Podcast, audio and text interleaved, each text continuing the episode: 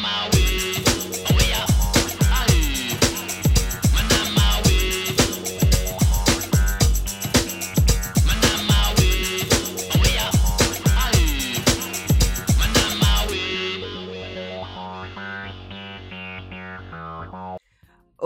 Miméticos, miméticas. Quem tá falando aqui é Thaís e hoje a gente vai continuar o nosso topicalizando sobre o livro Marx, sua introdução. Talvez vocês escutem um miado ou outro, porque meu gato tá aqui, né?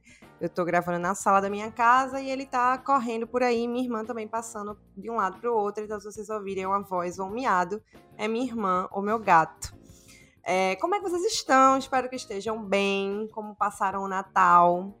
É, bem na medida do possível, né? Porque todo mundo sabe que no governo Bolsonaro, bem, bem, ninguém tá. Mas espero que vocês estejam bem na medida do possível. Espero que tenham passado um Natal bom. Eu ganhei presente, comi muito. E como todo mundo sabe, Natal tem esse sentido, né? O verdadeiro sentido do Natal é comer muito e ganhar presente. Então, meu Natal foi bom. Espero que vocês também tenham sido. Mas vamos lá, né? Vamos ao que importa. Marx Hoje a gente vai falar de fetichismo para além da mercadoria, terceiro capítulo do Marx, uma introdução. E, gente, lembra lá de ir no nosso Apoia-se, de apoiar nosso trabalho. Então, se esse material ajuda você a estudar, né? Se o material que a gente produz você tem algum uso dele que ajuda a incrementar seus estudos, a estudar coisas novas, a adquirir novos conhecimentos se você julga que o trabalho da gente contribui para isso. Então, vai lá no nosso Apoia-se, não custa nada. Na verdade, custa, mas custa um pouquinho só. Então, pensa aí no uso que você faz do nosso material e se você achar que vale a pena, vai lá apoiar a gente. Né? Eu fiquei muito feliz com os feedbacks que eu recebi dessa série do Marx Sua Introdução. E uma coisa que o pessoal repetiu muito foi sobre a didática, né? Muita gente, acho que todo mundo que veio dar feedback falou é, que estava bastante didático, então eu fiquei muito feliz, porque, gente, é muito trabalhoso deixar isso aqui didático.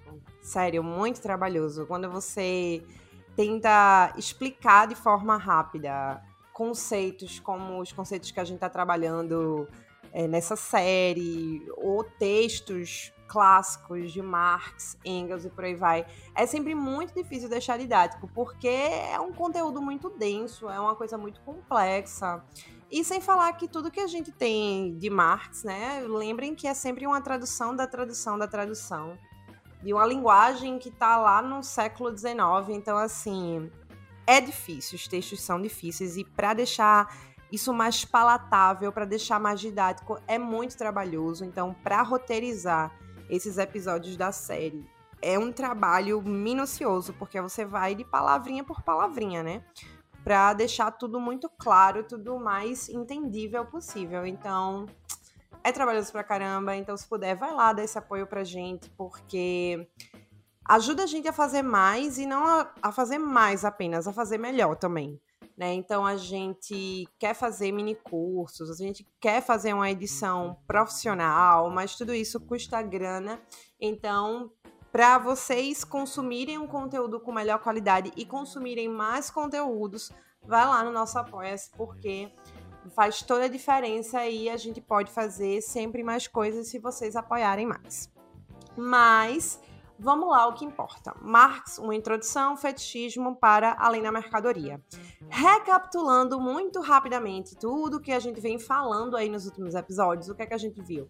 A gente viu que o produto do trabalho, quando ele é feito para troca no mercado, se transforma em mercadoria. E que no capitalismo tudo é mercadoria, inclusive o próprio trabalho. Para ser possível trocar mercadorias, uma dessas mercadorias, uma entre todas as mercadorias, se destaca e passa a cumprir o papel de equivalente geral. Essa mercadoria é o dinheiro. A mercadoria tem também valor de uso e valor de troca, como a gente já falou, e desse duplo caráter da mercadoria, Marx inferiu o duplo caráter do trabalho. Então, temos o caráter concreto e o caráter abstrato do trabalho, sendo esse segundo responsável por uma característica comum a todas as mercadorias, que é o valor. Esse valor é algo abstrato, é uma significação abstrata, uma substância, vamos colocar dessa forma, que por sua vez é determinada pela quantidade de trabalho abstrato humano, trabalho humano abstrato necessário para a sua produção. E esse trabalho abstrato é medido em tempo. E aqui eu vou fazer uma rápida observação que eu deveria ter feito no episódio anterior. Eu vi que surgiu essa dúvida, então eu vou deixar mais explicado para que fique bem claro. Quando eu estou falando aqui em medir tempo de trabalho humano e tempo de trabalho humano abstrato, é importante vocês entenderem que nem todo mundo produz a mesma coisa na mesma quantidade de tempo. Isso pode ser óbvio, mas sei lá, às vezes passa batido quando a gente está ali construindo um raciocínio. Então, por exemplo, se eu, Thaís, tentasse fazer uh, uma mesa, eu ia levar muito mais tempo. Sei lá, eu ia levar 10 vezes mais tempo que um carpinteiro. Mas, obviamente, ninguém vai me pagar 10 vezes a mais do que pagaria para um carpinteiro, porque eu levei 10 vezes tempos a mais, né? Então, na hora de ter ali o valor de uma mercadoria, o valor ele depende da quantidade de trabalho fornecido pelo carpinteiro, não por mim. Por isso que lá no último episódio eu disse que a dimensão concreta do trabalho é aquela dimensão que está relacionada ao tipo de material utilizado, ao tipo de ferramentas que vão ser necessárias, nas qualificações que o trabalhador precisa ter para realizar o trabalho. Né? Eu falei também que a dimensão abstrata do trabalho se relaciona à força física e mental que vai ser despendida pelo trabalhador e que vai ser maior ou menor dependendo do trabalho que ele vai realizar. E dessa dimensão abstrata resulta uma abstração dessas particularidades que eu acabei de falar anteriormente, né? Então, as qualificações, as ferramentas, o material, a utilidade dos produtos, tudo isso é posto de lado em função da energia gasta pelo trabalhador em uma certa unidade de tempo, que pode ser uma hora, um dia, um mês. E é essa qualidade abstrata do trabalho que cria o valor e que torna possível a troca, a troca de mercadorias. Né? Então, vamos supor que leva, sei lá, uma hora para o carpinteiro fazer uma mesa. Então, o valor da mesa será considerado como equivalente a uma hora de trabalho que foi gasta pelo carpinteiro. Esse será o tempo de trabalho socialmente necessário para fazer a mesa, sendo que esse tempo de trabalho socialmente necessário ele considera não só as qualificações necessárias para realizar aquele trabalho, mas também ele também leva em conta o nível de tecnologia que existe na sociedade para realizar aquele mesmo trabalho. Por isso que Marx também apontou que o valor de algo não é simplesmente o tempo que um indivíduo, na sua individualidade, gastou para produzir uma coisa, mas o tempo, uma média, né, que o tempo médio que o indivíduo levaria para trabalhar dentro das tecnologias que existem disponíveis naquela sociedade. É a isso que Marx se refere quando ele fala no tempo de trabalho socialmente necessário para produzir uma mercadoria.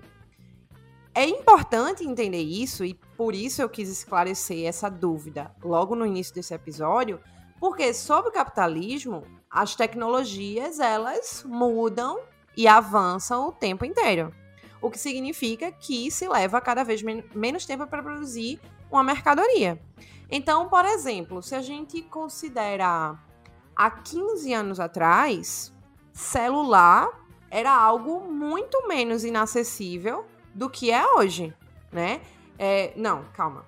Nossa, eu buguei. Há 15 anos atrás, celular era mais inacessível, né? Porque ele era muito mais caro que hoje.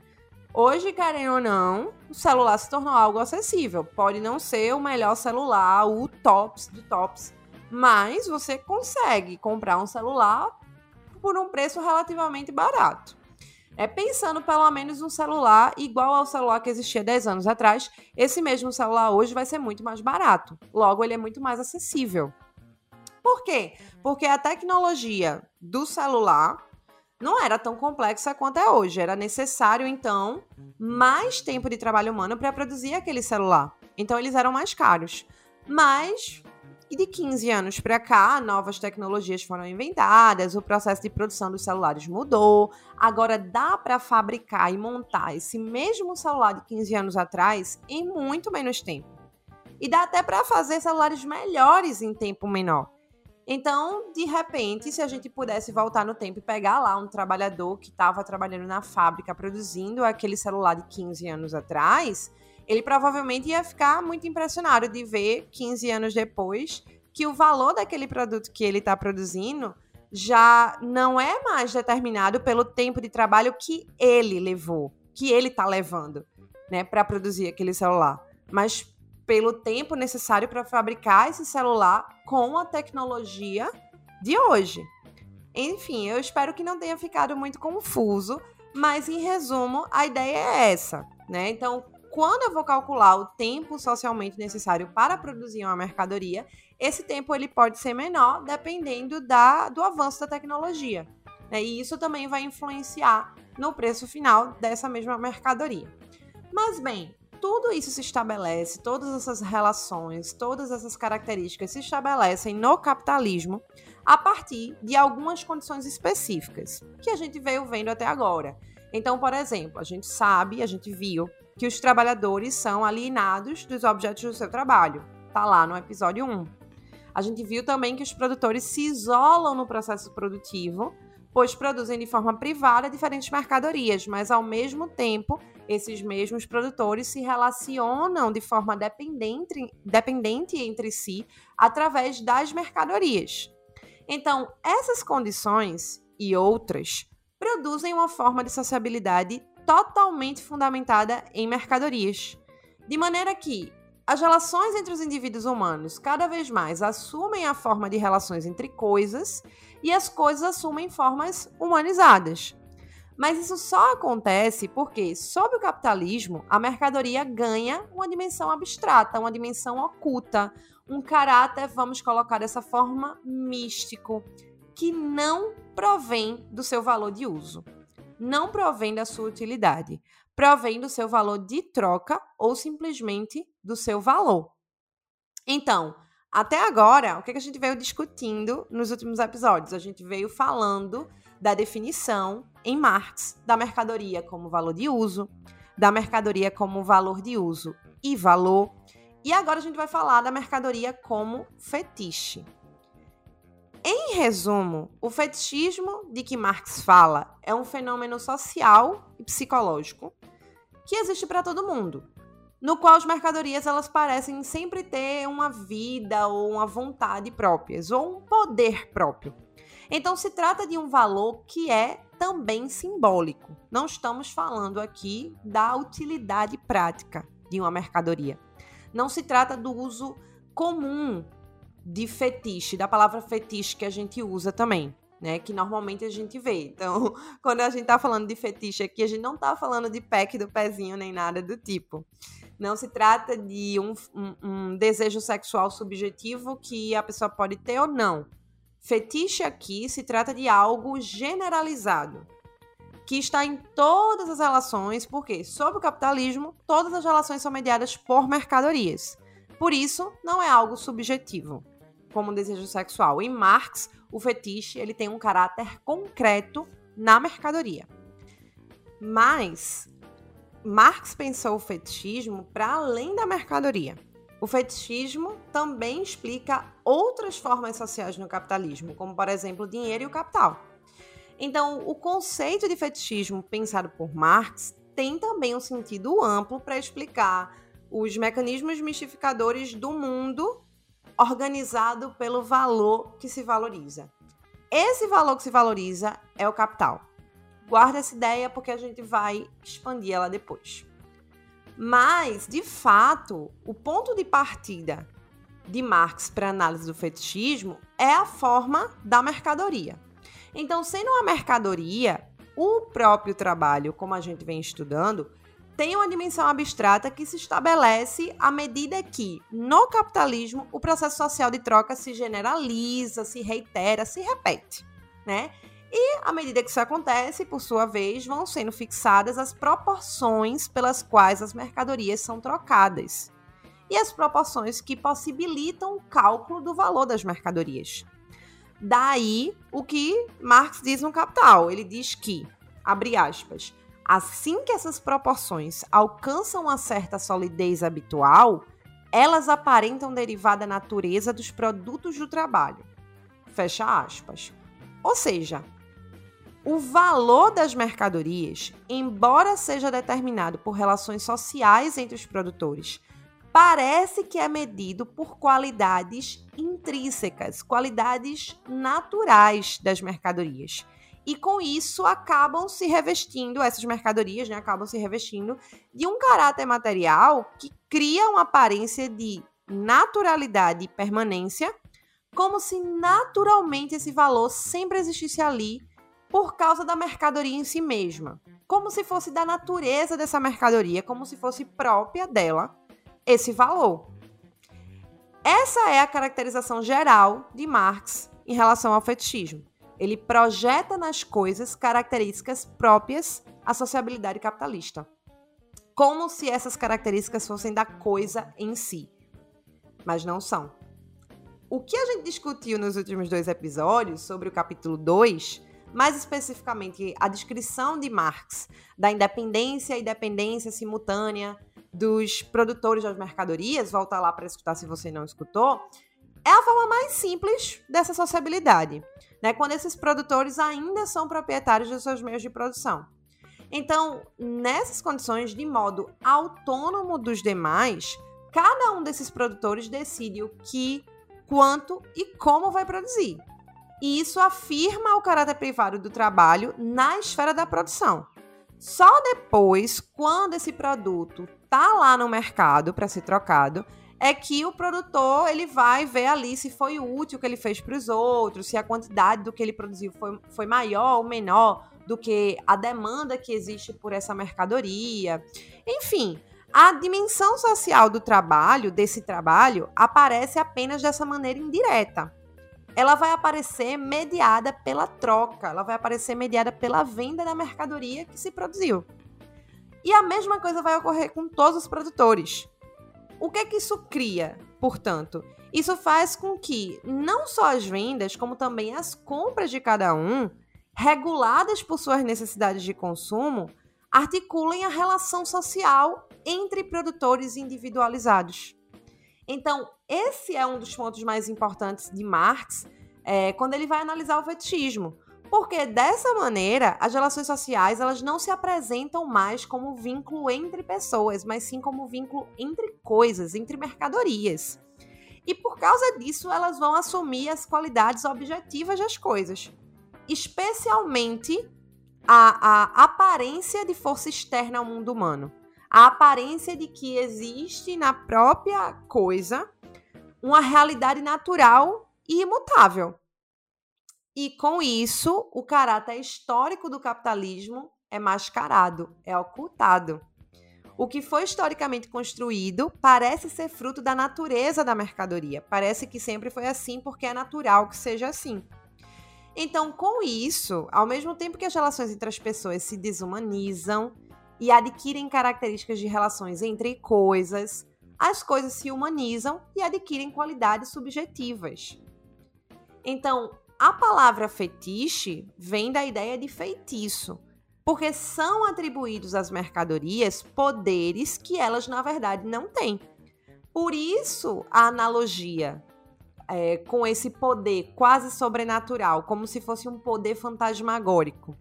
Por isso são atribuídos os valores externos às mercadorias, né? De modo que elas parecem ter um valor inerente, natural.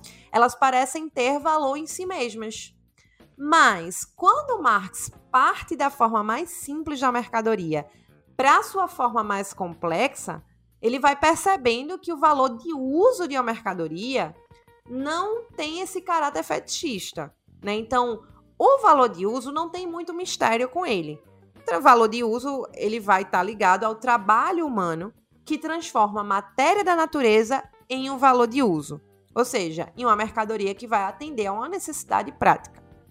Mas quando a gente pensa o valor de troca, aí sim aparece esse aspecto misterioso que Marx vai entender a partir da ideia do fetiche. Para entender isso, Marx ele foi muito influenciado por Feuerbach, né, que diz, por sua vez, que Deus é criação da mente humana. Ou seja, os homens criam os deuses e projetam seu ser nessa criação. e depois eles passam a não se reconhecer mais nesse ser e passam a se relacionar com essa criação dessa forma, como se não fosse criação. Né? Então, pensando o fenômeno da religião a partir da, da formulação de Feuerbach, Marx percebe que, que as criações humanas elas vão aparecer como autônomas. Ele vai perceber que, como tendo vida própria, né, essas criações aparentando ter vida própria, vão dessa forma entrar em relação com os indivíduos, vão se relacionar com os indivíduos a partir dessa aparência de terem vida própria. Sendo que ele identifica que acontece o mesmo com as mercadorias. É isso que Marx chama de fetichismo. As relações sociais aparecem na mercadoria como se possuíssem vida própria, como se fossem independentes dos indivíduos, mas na verdade elas são criações humanas. Os seres humanos não se reconhecem na sua criação. Né? Então a ideia de alienação que a gente discutiu lá no primeiro capítulo aparece aqui de novo. Marx, quando ele analisa o fetichismo, então, ele analisa como as relações sociais se refletem na mercadoria. É essa jogada que Marx está fazendo quando ele analisa o fetichismo. Ele está olhando as relações sociais como elas ocorrem e depois ele está olhando para como essas relações sociais vão aparecer na mercadoria. Então, para ele, o padrão pelo qual as mercadorias são trocadas parece ser o seu valor de uso, suas qualidades materiais inerentes. E parece que são essas qualidades que determinam as trocas no mercado. Ou seja, é como se o valor da, de troca fosse determinado pelo valor de uso e não pela sociabilidade do trabalho. Por isso, enquanto as relações humanas se coisificam, as relações entre as coisas adquirem subjetividade. E aí, por isso que é tão comum a gente não estranhar expressões que atribuem características humanas ao mercado. Então, quando a gente escuta ou quando a gente fala, ah, o mercado reagiu bem uh, à troca de ministros da economia, a troca do ministro da economia, ou o mercado está bem, o mercado está mal, né? E a, a gente, se a gente, se a gente pensar direitinho, a gente deveria estranhar essa, esse tipo de expressão, porque o mercado não é uma pessoa, ele não tem características físicas, ele não tem características de consciência, mas a gente sempre fala nele como se tivesse. É, e é esse poder fetichista, é esse poder de criar ilusões como se as coisas tivessem um poder por trás de si mesmas que faz com que essas expressões sejam comuns, não causem estranhamento a ninguém. Agora, essa inversão e aí é um, um, um ponto importante para entender é, Marx. Essa inversão, essa ilusão, ela não é algo irreal. A ilusão criada pelo fetichismo é real. Eu adoro quando Grespan começa a explicação dessa forma. Ele diz: o fetiche é uma ilusão real. São práticas reais do capitalismo que distorcem a forma como as relações são percebidas essas ilusões, elas de fato estão ali, condicionando comportamentos, movendo as pessoas, concentrando poderes sociais efetivos em representações, dificultando a percepção dos artifícios do capital. Então, dentro das suas relações sociais, os indivíduos eles não percebem esses artifícios. Mas isso não, não é um problema, isso não chega a ser um problema para o capital, porque não é necessário, e isso o Grespan fala na página 46, ele fala assim: não é necessário que as pessoas tenham perfeito conhecimento das condições do mercado e do sistema inteiro da produção social para atuar neles. O sistema é constituído para além da adesão consciente e das estratégias racionais de cada produtor ou consumidor, justamente porque projeta suas características historicamente determinadas no movimento natural das coisas delegando a elas a função de organizar a vida humana. Sendo que, como o próprio título do capítulo já diz, esse fetichismo, né, essa, é, é, essa ilusão, ela existe para além da mercadoria. Não é algo que se observa apenas no âmbito da circulação das mercadorias. quando, por exemplo, a gente trata do fetiche na forma do dinheiro, esse poder de ilusão, esse poder fetichista é ainda maior. Porque o dinheiro, como a gente discutiu no último episódio, é aquela mercadoria especial que vai cumprir o papel, que vai servir como mercadoria equivalente geral. Porque o dinheiro, como a gente viu, equivale a todas as mercadorias e, portanto, é um mediador universal das trocas de mercadoria. E é por isso que o dinheiro ele tem um poder de representação simbólica muito grande. Ele equivale a todas as mercadorias. Né? Então, as pessoas organizam toda a sua vida em torno do dinheiro. Seus estudos, suas escolhas profissionais, sua atuação no mercado de trabalho, tudo na vida da pessoa é organizado em torno da necessidade de ganhar dinheiro. Porque se você não ganhar dinheiro, você não pode comprar nada. E se você não pode comprar nada, você não tem como sobreviver. Você fica excluído, você fica marginalizado da sociedade burguesa. Então, o, o poder do dinheiro, ele é extremamente grande. Esse fetichismo, ele tem efeitos reais. Ele engendra práticas reais. As pessoas organizam toda a sua vida em torno dessa necessidade, dessa necessidade de ganhar dinheiro. Então, o fetiche, ele não se limita às coisas em si, à materialidade das coisas. O próprio dinheiro não é estritamente uma coisa. Né? Se a gente pensa no século XIX, a gente tem o papel moeda, mas depois surge o crédito, o débito e por aí vai. Então, cada vez mais o dinheiro ele vai passando a ser algo imaterial. E aí, mesma lógica do último episódio. Tem um vídeo do Grespan lá no canal da Boitempo, onde ele explica muito bem isso. Então, da mesma forma, eu vou deixar aqui na descrição do episódio o link desse vídeo e vocês assistam esse vídeo, escutem esse episódio e depois vocês vão lá pro qual o capítulo que a gente tá vendo agora, pro terceiro capítulo do Marxon Introdução, que com isso você já vai ter uma introdução muito boa, muito rica muito minuciosa dessa discussão. Então, vai lá assistir esse vídeo porque ele é muito bom. Mas bem, então, nesse vídeo ele explica isso, né, de como o dinheiro ele cada vez mais passa a ser algo imaterial. Porque o fetiche, ele tá muito ligado à representação. Falar de fetiche é falar de algo da dimensão da representação, porque se trata da representação da posse da riqueza. É a representação da posse da riqueza que move as pessoas. É o crédito, é um título de propriedade, é a perspectiva de ter a posse da riqueza que move as pessoas, não necessariamente a riqueza em mãos. Então, ele explica muito bem isso quando ele explica o conceito de modo de representação capitalista. Ele diz que o capital, eu acho isso genial, ele diz que o capital ele cria um modo de produção capitalista e ele cria também um modo de representação capitalista. Sendo que essas representações, elas não são só um conjunto de ideias, elas não são uma coisa abstrata. É, essas representações, elas são, antes de tudo, um conjunto de práticas. Então, toda circulação de mercadorias se sintetiza no dinheiro. Porque o dinheiro, como equivalente geral de todas as mercadorias, ele cumpre esse papel. Né? Ele condensa todo o processo de circulação de mercadorias. Ele coloca em ligação socialmente os vários trabalhos privados que os produtores realizam. Marx afirma, então, nesse sentido, que, e aqui eu vou abrir aspas, o poder que cada indivíduo exerce sobre a atividade dos outros ou sobre as riquezas sociais existe nele como proprietário de valores de troca, de dinheiro, mais do que como produtor de mercadorias. O que ele está dizendo nesse trecho é que, sendo o dinheiro o mediador de todas as trocas, a posse do dinheiro, por causa do poder fetichista que ele tem, confere a quem o detém poder sobre a atividade dos outros.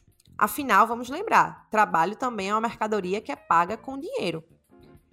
Então, esse poder que quem tem a posse do dinheiro vai passar a deter é poder sobre a atividade dos outros e poder social de um modo geral poder sobre as riquezas sociais.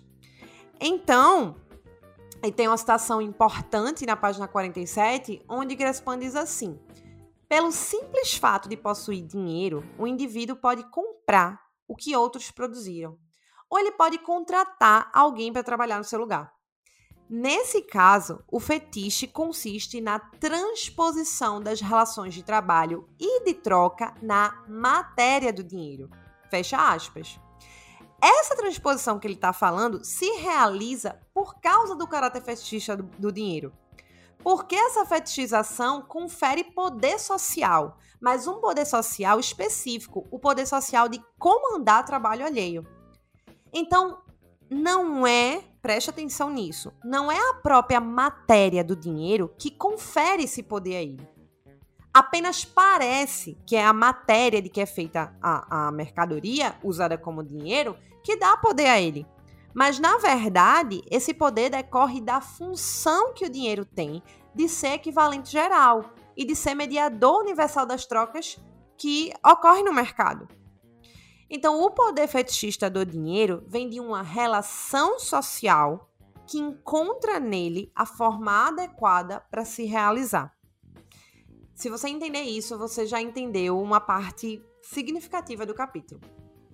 Então, bem, se a força de representação simbólica do dinheiro é muito grande, quando se pensa no dinheiro como um meio de pagamento e a evolução desse, do dinheiro como meio de pagamento para a forma do débito e do crédito, essa força ela é maior ainda, ela fica gigantesca.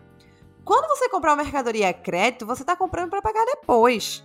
Então você tem uma propriedade que é assegurada pelo dinheiro na sua forma de crédito, ou seja, você tem, você adquiriu a propriedade de uma mercadoria assegurada apenas pela promessa de pagamento que o dinheiro tem. E ele só tem poder para garantir essa promessa por causa da função de equivalente geral que ele tem. Então, com essa nova lógica, com o desenvolvimento do crédito, o dinheiro adquire ainda mais poder social do que antes. Por quê? Porque está se universalizando ainda mais o seu caráter de equivalente. Então, o modo de produção capitalista engendra representações práticas.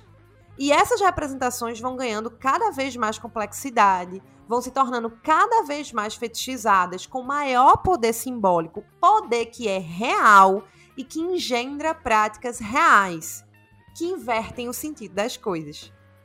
Então, são as mercadorias que atribuem valor ao dinheiro. Mas isso é percebido de forma inversa. Na representação prática, é como se o dinheiro desse valor às mercadorias. E quando a gente pensa o capitalismo financiarizado de hoje, isso é levado ao extremo. A gente tem representação da produção.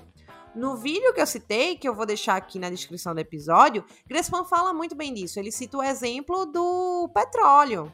A especulação do petróleo. O que é que, que, é que ocorre quando o mercado está especulando o, o preço do, do petróleo. Ele está especulando sobre produções que nem ocorreram ainda, produções futuras. Se precifica petróleo que nem existe ainda, que nem foi produzido ainda.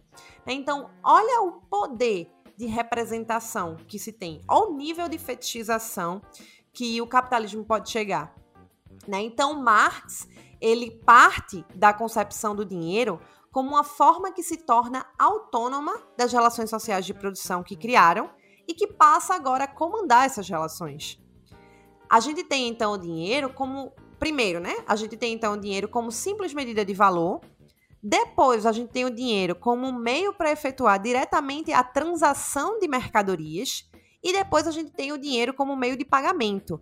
E é o dinheiro como meio de pagamento que apresenta uma forma na qual ele pode tranquilamente se apresentar de forma virtual. O dinheiro como meio de pagamento, ele pode se apresentar como uma promessa de reembolso futuro do valor da mercadoria comprada. Então, o dinheiro como meio de pagamento é possível de realizar, né, com, usando né, o dinheiro como meio de pagamento, é possível realizar uma cadeia de transações de mercadoria gigantesca. É possível ir repassando essa mesma promessa de reembolso futuro de consumidor em consumidor e com isso se ampliar muito o poder aquisitivo do dinheiro e a aparência fetichista de que ele é o responsável pela circulação de uma enorme massa de mercadorias. Então, por fim, né, o Gresham fala lá na, na, página, na página 48 que quando o dinheiro é usado para pagar o salário de trabalhadores, de quem é extraído mais valor, ele se converte em forma monetária do capital. E aqui começa uma outra parte, talvez a parte mais difícil do capítulo, que é entender isso, porque quando o Grespan está falando isso, ele já está começando a discutir o que é que é capital. Sendo que esse é um livro introdutório, gente, isso é um episódio de podcast, então óbvio que a gente não tem como destrinchar ao máximo essa discussão do que é o capital. É óbvio que a minha pretensão aqui não é essa e nem é pretensão de Grespan explicar em um capítulo o que é capital. Mas aí já estão sendo colocados elementos importantes para você entender isso, né? Afinal de contas, a, a, grande obra de Marx é O Capital. Mas, enfim, quando o dinheiro é usado para pagar o, o, o, salário dos trabalhadores, né? E desses trabalhadores é que é extraído mais valor, a gente agora passa a falar do dinheiro como forma monetária do capital. Guarda essa informação no coração. Ou seja, o poder fetichista, ele não se manifesta só na esfera das trocas. O poder fetichista também se apresenta na esfera da produção das mercadorias, quando ele assume a forma monetária do capital. Então, preste atenção, muita atenção, nessa outra citação, acho que é na página 48 também. É assim, que ele diz assim: quem recebe salário pode comprar as mercadorias de que necessita para sobreviver. E, como comprador e consumidor, alcança um certo poder social. Contudo, quem paga o salário tem direito a se apropriar da força de trabalho de quem a vende e dispor dela para produzir uma mercadoria de valor mais alto. Então, na realidade, é o capitalista que detém o verdadeiro poder social. Nas mãos do capitalista, preste atenção nisso. Nas mãos do capitalista, o dinheiro representa todo o processo pelo qual a força de trabalho é contratada, os meios de produção são comprados e a mercadoria produzida tem seu mais valor realizado ao, seu, ao ser vendida. Acho que essa é a parte mais importante do capítulo. Porque o que, é que ele está dizendo? Em outras palavras, não é a simples posse de dinheiro que torna alguém um capitalista mas é a posse do capital na sua forma dinheiro. O capital também tem, portanto, um poder fetichista. É, o capital comanda o processo de trabalho e, por isso, parece ser um elemento de produção também capaz de produzir valor. Mas preste atenção: parece. O capital não cria valor, só o trabalho cria valor. O capital é ele mesmo valor. E é isso que você tem que entender para começar a entender a obra de Marx. O capital é ser entendido como valor, como processo. Então, ó, sintetizando o raciocínio, porque é complexo, é difícil, é muito denso. O dinheiro, na esfera da circulação mercantil, aparece como um simples equivalente geral. Ele aparece como um valor de troca condensado. Pense dessa maneira. Já o dinheiro, na forma de capital, permite que se estabeleça o elo entre as esferas da circulação mercantil e a esfera da valorização. E é nessa esfera da valorização que se reproduz e multiplica, e multiplica na esfera da circulação mercantil que se caracteriza o valor em processo de valorização. É nesse elo que aparece o valor que se valoriza. Tá entendendo aquilo, aquela ideia do capital como valor que se valoriza que eu disse lá no começo? Vê, vou repetir para ficar claro. Temos o dinheiro na esfera da circulação mercantil, e quando o dinheiro está na esfera da circulação de mercadorias, ele vai ser um simples equivalente geral. É como se ele fosse o valor de troca das mercadorias condensado. Agora, quando o dinheiro está na esfera da produção, ou seja, na forma de capital, ele permite que se estabeleça uma ligação entre a esfera da circulação mercantil e a esfera do valor, a esfera da valorização. E é por causa disso que, ele, que o capital se caracteriza como valor em processo de valorização, como valor que se valoriza. Então, ó, eu não espero que vocês entendam isso perfeitamente agora, porque é complexo. Por hora, basta que você compreenda esse raciocínio. Porque ele é importante para você ir se aprofundando cada vez mais. E à medida que você for destrinchando a obra de Marx, isso vai ficando cada vez mais claro. Mas por enquanto interessa a gente compreender essa lógica do raciocínio que Marx criou. Né? Então, quando Marx fala sobre o que é o capital, ele diz que o capital é, abre aspas, dinheiro, forma adequada do valor de troca que, se resulta, que resulta da circulação, que se tornou autônomo, mas retorna à circulação e, graças à própria circulação, se perpetua e se valoriza. Isso é capital. E essa nem é uma citação do que está aqui no Grespan, isso ele fala no, no Capital mesmo, tá? Mas eu não quero que vocês vão ler o Capital agora. Eu quero só que vocês compreendam isso. Que quando Marx ele está falando sobre o que é capital, ele diz isso. Né? Eu vou repetir. O dinheiro, uma como uma forma adequada do valor de troca que resulta da circulação, se torna autônomo mas ele retorna à circulação e graças a essa circulação ele se perpetua e ele se multiplica, ele se valoriza mais. Então você não precisa compreender totalmente essa citação. O que você precisa compreender é que o capital não é uma coisa. O capital é mais próximo de um processo, não é algo estático. Marx não entende o capital dessa forma. Então, o capital não são os meios materiais de produção. O capital não é o dinheiro. O capital é um movimento, é um processo que tem também essas coisas dentro de si, mas não se confunde. O capital tem isso tudo, mas ele não se confunde com o material de produção, com o meio material de produção, ele não se confunde com o dinheiro em si. Ele coloca tudo isso em movimento para gerar cada vez mais valor. Daí vamos para outra citação importante, que é uma citação que vai da página 48 para 49, onde Gressman diz o seguinte: De fato, o capital não cria valor, uma vez que ele mesmo é valor. Marx ressalta que somente o trabalho pode criar valor e aponta o engano dos economistas que confundem o capital, ora com os meios materiais de produção, ora com o dinheiro. E por causa disso, eles definem o lucro como a remuneração devida ao capital, porque o capital seria uma fonte independente de geração de valor. Para Marx, o capital apenas adota uma forma específica, seja a forma dos meios de produção, seja do dinheiro pago na compra da força de trabalho de matéria-prima, seja a forma das mercadorias produzidas, mas o capital não se reduz a nenhuma delas. Aquilo que eu estava explicando logo anteriormente. Então, como o valor se valoriza, o capital está sempre no fluxo entre essas formas. E aí, preste atenção nessa parte. Essencialmente, o capital é a relação social que exclui a força de trabalho da propriedade dos meios de produção e a inclui no processo de valorização, sendo que como um recurso subordinado. É uma ilusão pensar que o capital também produz valor. Ou seja, quando o Grespan ele explica tudo isso, ele está explicando que não, que é uma ilusão achar que o capital cria valor, porque o próprio capital é valor, mas é por causa dessa ilusão que muita gente vai pensar que a mais-valia, ela é na verdade uma retribuição justa ao capital, porque pensam o capital como criando valor. Mas isso é uma ilusão, sendo que essa ilusão, ela não vem de graça, né? Grespan ele explica que essa ilusão não é aleatória, não é à toa.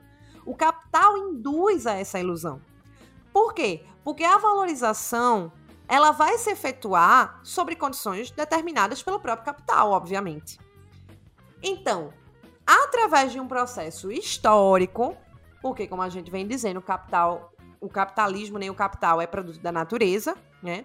Então, através do processo histórico de desenvolvimento do capitalismo, o capital ele expropria o trabalhador da propriedade dos meios de produção, depois submete o trabalho a si mesmo adequando o trabalho aos moldes capitalistas, visando sempre aumentar cada vez mais sua produtividade, e isso resulta na subordinação do trabalhador à máquina.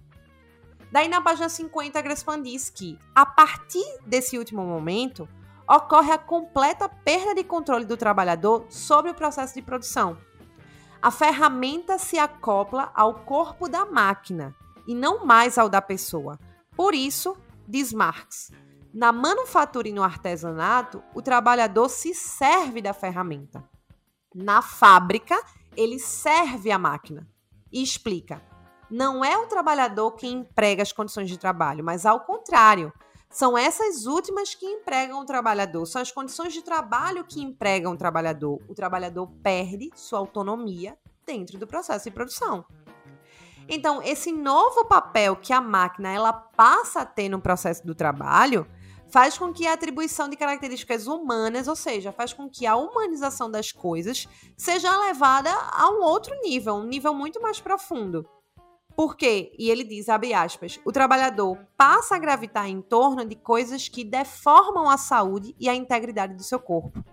E que se autonomizam a ponto de, no limite, poderem funcionar sozinhas. Marx escreveu a fábrica como um autômato muito antes da invenção dos robôs. Achei muito boa essa parte. Né? Então, o que, é que ele está dizendo? Ele está dizendo que o que acontece é que o processo produtivo cada vez mais passa a superar os limites físicos e mentais dos seres humanos, mais especificamente os limites físicos e mentais do trabalhador, superando sempre para atender a necessidade do capital de aumentar a produtividade e de aumentar o lucro. Então, com isso, tudo vai ser convertido em força produtiva. A ciência se transforma em força produtiva. A pesquisa científica se legitima por suas possíveis aplicação à tecnologia que vão gerar ganho. Né? Então, em todas as esferas da vida, também a esfera do próprio saber vai passar a ser medida, vai passar a ser julgada em termos da sua eficácia em produzir ganhos. Então, é uma instrumentalização do mundo, né? Tudo é só. Não, não precisa ir muito longe, nem precisa estudar Marx para entender isso. Né? É, basta olhar ao redor para a gente perceber que as coisas elas são consideradas importantes pelo ganho material que elas podem produzir, pela função de aumentar um lucro, aumentar uma produtividade, fazer ganhar mais dinheiro, né? Então, a ilusão de que o capital também cria valor e isso é importante que você entenda, decorre da sua capacidade de organizar e potencializar a capacidade do trabalho de criar valor. Preste atenção, o que, é que ele está dizendo com isso? Ele está dizendo que a gente só tem essa ilusão de que o capital cria valor porque o capital ele tem capacidade de organizar o trabalho e de potencializar a capacidade do trabalho de o trabalho sim criar valor. Então, seja pela simples, seja pela divisão das tarefas, seja pela é, pela mão de obra, né? Seja pela seja por sujeitar o trabalhador ao ritmo das máquinas, cada vez mais aperfeiçoadas, né, que o capital eleva o rendimento do trabalho. É por causa disso que o capital parece criar valor. E, portanto, se cria a ideia de que o mais valor não seria fruto da exploração da força de trabalho, mas sim seria uma remuneração justamente devida ao capital, porque o capital elevou a produtividade do trabalho. Aqui, a ilusão ela vai surgir da confusão entre a simples organização do processo produtivo e a criação propriamente dita de valor. Isso aqui é importante você entender para você entender esse capítulo. Se essa ideia fugir, você não vai compreender o, o raciocínio que o Gressman está apresentando. E não é, e não é tão fácil né, entender é, essa ideia, porque é como eu falei aí nos outros episódios. É um texto introdutório? É. É um texto didático? É. Mas como Marx é um pensador muito complexo, até o que é introdutório muitas vezes é difícil. Mas vamos lá. O importante é persistir. e no pain, no gain. Então, é, apenas parece que os meios de produção criam valor no produto final, quando, na verdade, seu valor foi criado pelo trabalho que o produziu. E ele é apenas repassado, né? Esse valor que o trabalho produziu apenas é repassado para o produto pelo trabalho que depois os utiliza. Então, em resumo, preste atenção nesse raciocínio. Em resumo, a ilusão de que o capital cria valor faz surgir a seguinte ideia: de que as máquinas, o capital, produzem bens tanto quanto o trabalho. Sendo assim, seria justo que o capital, como ocorre com o trabalho, também receba uma compensação pela riqueza que ele produziu. Porque cada fator de produção teria que ter a sua recompensa. Em um primeiro momento, esse raciocínio parece fazer muito sentido. Porque não dá para produzir riqueza sem capital. E Marx não negou isso, em momento algum. Mas de onde vem o capital? Como os meios de produção surgiram? Eles não deram em árvore. Eles não são fruto da natureza. Se os meios de produção não são frutos da natureza, eles não existem naturalmente, isso quer dizer que eles vieram de onde todas as coisas vêm do trabalho humano. Então, tudo na história da humanidade que se usou e que se usa para criar riqueza, seja uma pedra lascada, seja um machado ou seja uma máquina, foi criado por trabalho humano. É por isso que Marx ele vai se referir a esses meios de produção como trabalho morto, como gerados por um trabalho morto. Então, o que é que ele está dizendo com isso? Tá, quando a gente fala do capital, na, quando a gente está falando de quem controla o capital, a gente está falando de quem controla uma quantidade enorme de trabalho que já foi feito. Porque tudo que constitui o capital, tudo que gera riqueza, vem do trabalho humano. Então, esse capital, ele é resultado de trabalho que já foi realizado. Então, quem controla o capital controla essa quantidade enorme de trabalho pretérito. É, então, Marx, por isso, Marx explica que o valor dos meios de produção, lá na página 51 tem isso, ele explica que o valor dos meios de produção resulta de trabalho pretérito, objetivado, nesse sentido, trabalho morto. Então, o trabalho cria riqueza e o trabalho cria o capital. Sendo assim, o que se entende quando, como sendo direitos de capital é, na verdade, direitos do trabalho usurpado. E contraposto a esse trabalho morto, no processo de produção, a gente vai ter o trabalho vivo, isso é, o trabalho que é realizado no presente, o trabalho que usa, que emprega os meios de produção para produzir novas mercadorias. Então, o trabalho vivo é o que, ao consumir a materialidade dos meios de produção, ao usar, botar a mão na massa ali nos meios de produção, simultaneamente, ao fazer isso, transfere o valor da parte consumida para o produto.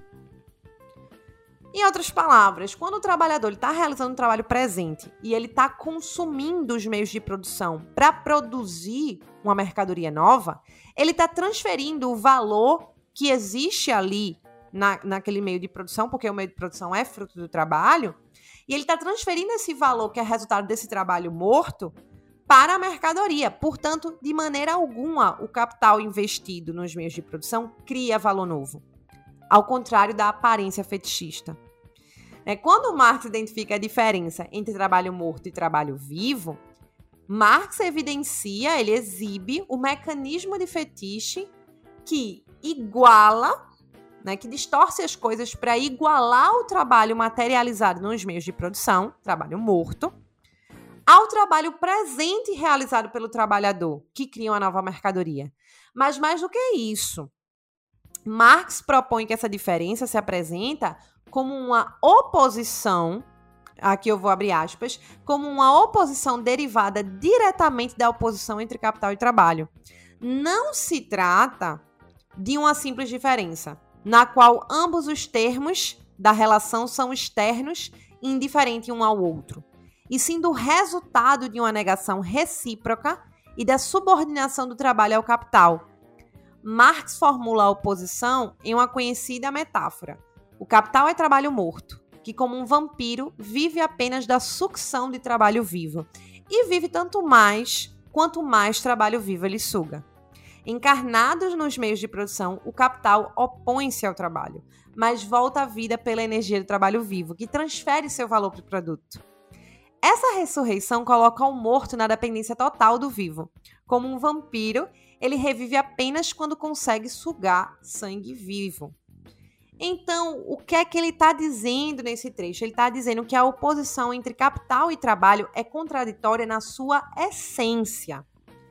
Porque, ao mesmo tempo que a subordinação do trabalho permite ao capital se autonomizar, e a gente não vai entrar nos detalhes dessa autonomia aqui, porque não tem como a gente dar conta disso em um episódio de podcast. Né? Mas é um começo. Você precisa entender isso para entender o resto. Né? Ao mesmo tempo que a subordinação do trabalho permite ao capital se tornar autônomo, a ponto de os meios de produção não dependerem mais do emprego de mão de obra humana, somente o trabalho cria o valor e o mais valor que o capital precisa. Então, ao excluir do processo de produção o trabalho humano do qual o capital depende para existir, o próprio capital se exclui de si mesmo. Né? Quanto mais o capital aperfeiçoa as máquinas e os instrumentos com os quais se substitui a força de trabalho humano, mais o capital está diminuindo a base sobre a qual se efetiva o processo de valorização que constitui ele mesmo. Quanto mais o capital ele nega a necessidade de trabalho vivo, mais o trabalho morto nega sua capacidade de continuar existindo, nega-se a si mesmo, se contradiz. Então a contradição do capital e com o trabalho não é qualquer contradição. É uma contradição que tem um caráter dialético. Se trata de uma oposição do capital a si mesmo, de uma autonegação que aponta para o próprio fim do capitalismo. E aí a gente deve lembrar a, a, aquela ideia do Marx que eu expliquei lá quando a gente nem era podcast ainda, quando eu fiz a série Clássico é Clássico sobre o Manifesto Comunista, a ideia que, de Marx de que todo modo de produção ele guarda em si mesmo as condições para a própria superação. Então, isso no capitalismo aparece aqui. Então, pessoal, esse episódio ficou muito grande, mas nossa, ó, para vocês terem noção, quando eu comecei a fazer, a planejar essa série, eu, meu Deus, iludida totalmente, queria fazer episódios de no máximo 20 minutos. Eu não sei o que estava passando pela minha cabeça quando eu achei que isso seria possível. Mas não dá, não dá. Todo episódio eu tento deixar o mais curto possível, porque eu sei que vocês não escutam coisas muito grandes. Mas é muito complexo entender Marx, muito complexo. E não dá para entender, é muito difícil trazer uma explicação que seja realmente didática, né, que consiga esmiuçar os detalhes em um tempo tão curto. E assim, realmente aí vocês que lutem, porque é trabalho árduo começar a entender Marx. Vocês sabem disso. Afinal de contas, se vocês escutaram até aqui é porque vocês querem estudar, né? Querem se aprofundar nos principais conceitos que Marx elaborou para formular sua crítica ao capitalismo. Mas é trabalho árduo, minha gente. E, infelizmente, realmente hoje não deu para fazer um episódio mais curto, porque é muito denso. E como eu quero fazer uma coisa muito amarradinha, né? Eu vou explicando, sempre quero explicar aquilo que eu acho que pode virar numa dúvida mais comum, aí acaba ficando grande, mas enfim. Eu espero que ajude vocês, eu espero que vocês consigam é, um caminho um pouquinho menos árduo no estudo do pensamento de Marx com esses episódios. E é isso. Lembra de ir lá no nosso Apoia-se, por que não repetir? Lembre-se também de comprar o livro pelo nosso link né? Então, sei que é muito mais fácil você simpli simplesmente digitar no Google Boi Tempo e abrir o site e comprar os livros, mas se você tiver um pouquinho de trabalho a mais, se você gastar um minutinho a mais do seu tempo para fazer uma compra pelo nosso link, que sempre fica aqui na descrição do vídeo, do episódio, e também tô achando que tá no YouTube, ó, que fica sempre aqui no, no na descrição do episódio, você também pode ir lá no link da bio do Instagram, pegar o link e comprar pelo nosso link. Então, se você já vai fazer uma compra, por que não ajudar a gente, né? Então é isso, minha gente. Eu espero que vocês tenham gostado e até semana que vem com o próximo episódio. Beijo e tchau, tchau. Feliz ano novo para vocês.